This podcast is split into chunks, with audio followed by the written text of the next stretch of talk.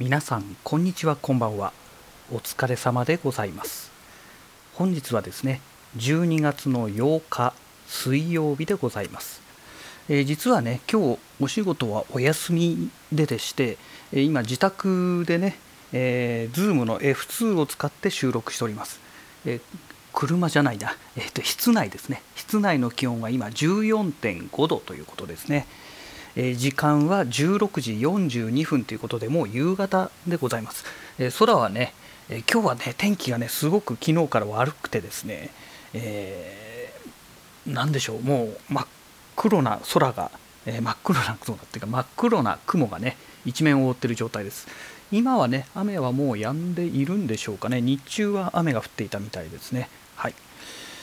えーそれでね、えーまあ、今日はあの Zoom の F2 を使って音声収録しているんですけども久しぶりにね、えー、とこの耳掛け式のラベリアマイクを使っております。えっ、とこれなんだっけな、えーサウンドハウスでねポチったものなんですけどもえっ、とごめんなさい今言葉が出てこないですね。えっ、とでまあそんなわけでね、え車の中ではないので、まあ、いろんなね音がね、えーだいぶね静かになっているのではないかなと思いますけどもいかがなものでしょうかね。で今日はですね、まあ、お休みということで、まあ、昨日からねいろいろと、えーやっていたんですけども、まあ、やっていたというかねやってることはもうほぼ一つなんですけども、えー例によってねあの無色転生ですねこのね無色転生のね、あのー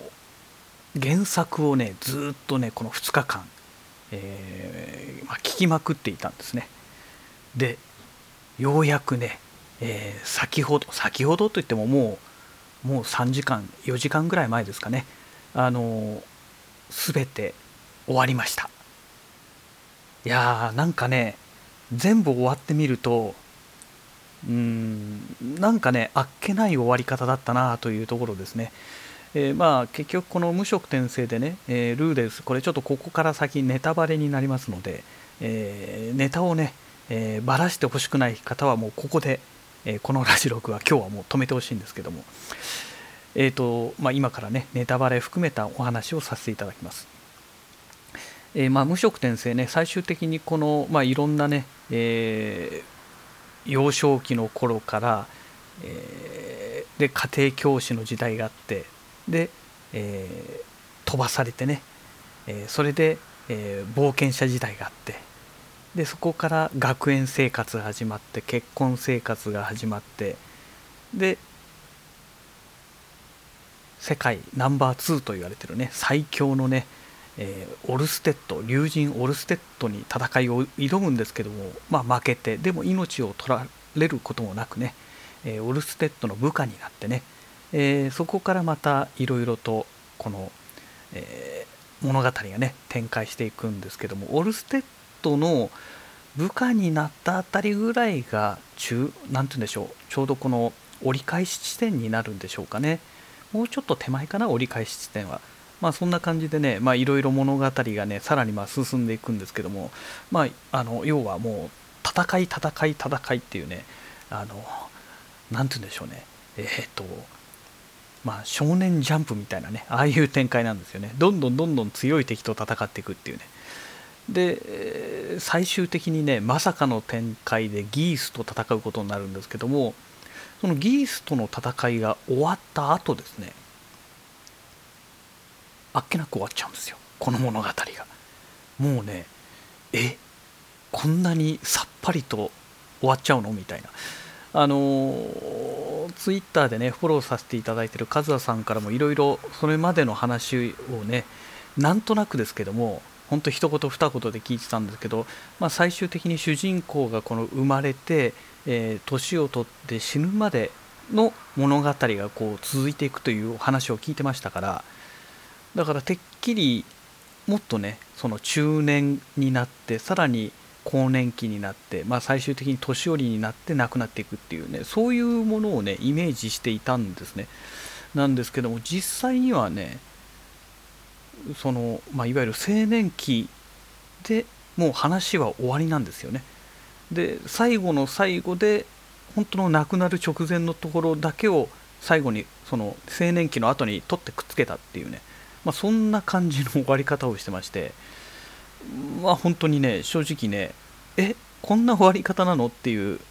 うんちょっと残念だなというところなんですよね、えー、ただね、えー、どうもこの無色転生はですねあの別の物語でね、えー、いろんなね、え話がどうもあるみたいです、え私はねちょっとそこまでまだね確認は取ってないんですけども、えーと、この無色転生のね、えこの原作ですね。えこの、まあ、原作のサイトっていうと変ですね、えーと、小説家になろうというね、えー、ウェブサイトがあるんですがここにはね、えー、ここに掲載されているあの、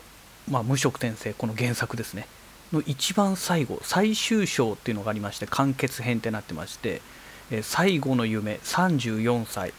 えでその途中にねえー、アスラ王国人物録ということでね、え、ルーデイス・グレイラットっていうのがあるんですけども、え、まあ、これがね、まあ、ある意味その主人公のルーデイスがね、えこの生まれてから亡くなるまでの間の、え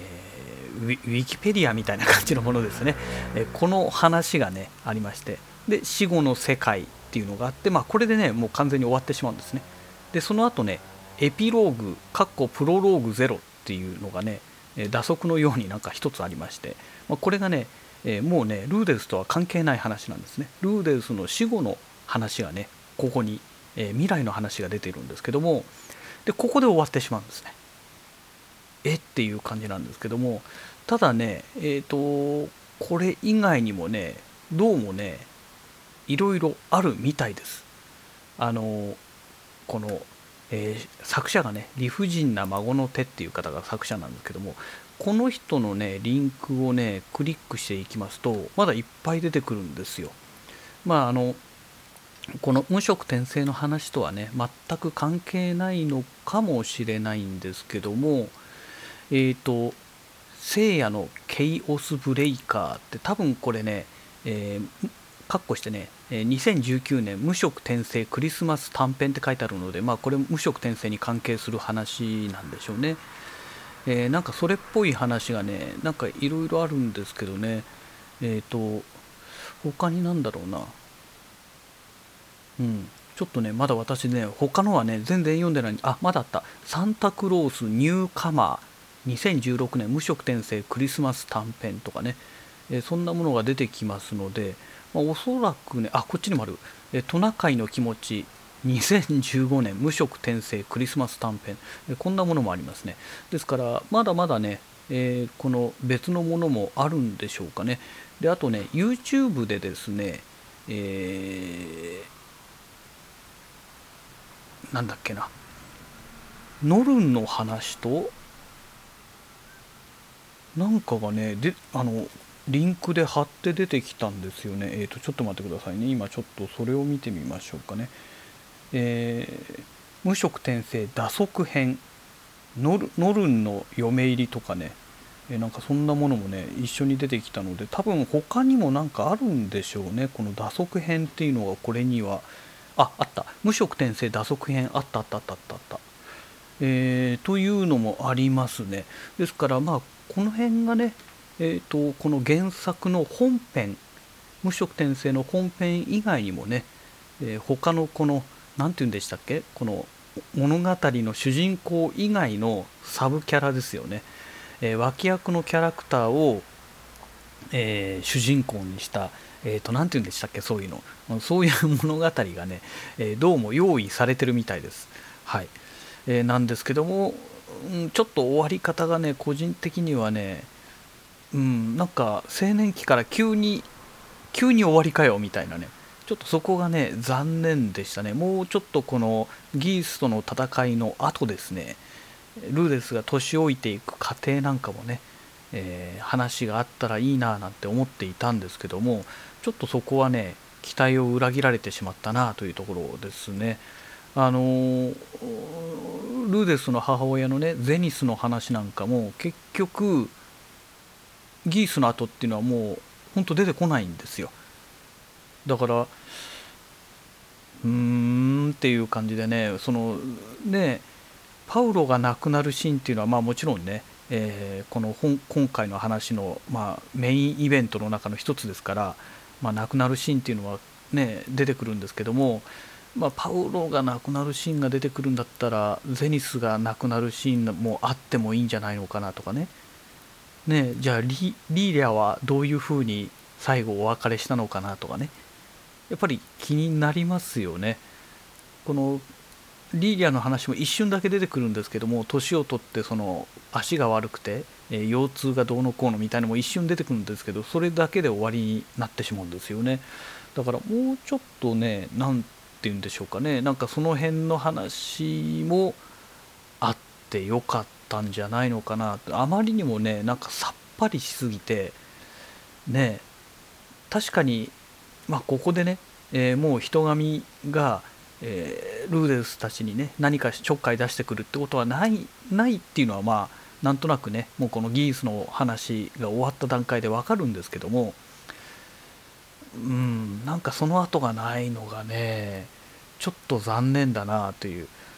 あのもう戦いものしか書けなくなっちゃった主人あのね、えー、原作者がなんかもうこれ以上もう無理ですみたいな。あの最初の頃のねえー、この第1話第2話の最初の頃のこの何て言うんでしょう日常生活を描くというのがねなんかもう書けなくなりましたって言わんばかりのねなんかそんな取ってつけたような終わり方でねうんちょっと本当にちょっとじゃないな。かなりね私の中ではがっかりな終わり方でした。あのまあさっぱりしてていいって言えばいいんですけどね。もうちょっとこの最後の最後でねあのもう少しなんか戦い以外のルーデウスとその家族のね、え、この年老いてい、えー、くシーンっていうんでしょうかね。で子供たちの話もねすごくもうね投げやりですよね。なんかあのシルフィの2人目の子供まで描いて、えー、でもロキシーの2人目の子供の話とか、ね、エリスの2人目の子供の話とかもう全くと言っていいほどないんですよ。本当一瞬ね、えーと、シルフィーじゃないわエリスの娘の話かな、えー、が一瞬出たぐらいで、うん、なんかなんかね本当にええー、っていう感じなんですよね。うん、ねであとちょっともともとね、まあ、これ最終的にこの無色転生の原作を最初から最後まで全部まああのまあ、読んだわけじゃないんですけど私の場合聞いたわけですけども、まあ、聞き続けてね思ったことがね、えー、まああの当初この学園生活ではねシルフィーはメインではなくてロキシーがメインですみたいなことをね、えー、前情報として聞いていたんですけども、まあ、結果としてね蓋を開けてみたらねあのシルフィーがメインだったんじゃないのかなという感じはしますけどね。まあ、もちろん途中からねロキシーが、えー、学園生活では主になりましたけどもでももうね何て言うんでしょうかねもう大半がシルフィーで占めていたんじゃないのかなという感じがしました。でまあ最初最終的にこの最初から最後までね、えー、この物語をま聞いてですね思ったことはね、えー、この3人のヒロインですね、えー、最初ロキシーが出てきてでシルフィーが登場してでエリスが登場してっていうこの3人のヒロインなんですけどもまあ、えー、全てをね、え、情報を知った上でもう一度じゃあこの私の中でこの3人のヒロインの中で誰が一番良かったかっていう最終結論なんですけどもやっぱりシルフィエットが一番良かったかなというところですかね。うんやっぱりそのエリスもいいんですけどもなんかねこの冒険してる時転員災害でね、飛ばされた時の、エリスは良かったんですけどもその後あの剣王になってからね修行して強くなって剣王になってから現れたしあのエリスはねなんかちょっと違うなとなんかねもうその冒険者の時にいた時のエリスの立ち位置じゃなくなってるんですよ。で何て言えばいいのかな本当の脇役キャラになっちゃったなという感じなんですよね。まあ、あの後半はねほとんどこの3人の妻はねもう本当脇役キャラになっちゃってるんですけどもあの、うん、ちょっとエリスはね、えー、強くなってからが残念な扱いになっちゃったなというところが私の中では強くありますね。でロキシーはロキシーでいいんですけどもやっぱりねロキシーはねあのちょっと硬いんですよね。キャラクターがね。硬すぎちゃうっていうんでしょうかね。でシルフィーはね何て言うんでしょうかね。あの可愛らしいんですよね、うん、こんなねいい年したおっさんがこんな話をしてるのは気持ち悪いかもしれないですけど全体の物語を見ていてねやっぱりねやっぱりシルフィーが一番良かったなというところでしょうかね。うん、まあそんなわけで、えー、まあ1ヶ月ぐらいですかねこの「無色転生」という物語をね知ってから、えー、まあアニメを見て、えー、でコミックも読んで、まあ、もうコミックはねまだ最終回まで行ってないですしアニメももちろんね、え第2クールもまだ終わってない状態ですけども、え原作は全て読み終えたというところでね、まあ、一つのま、締めくくりをができたのかなと思っております。はい、えー、そんなわけでそろそろねちょっとだいぶ長くなりましたので、えー、この無職転生一応一段落つきましたということでですね、えー、本日のラジログとさせていただきました。それではまた。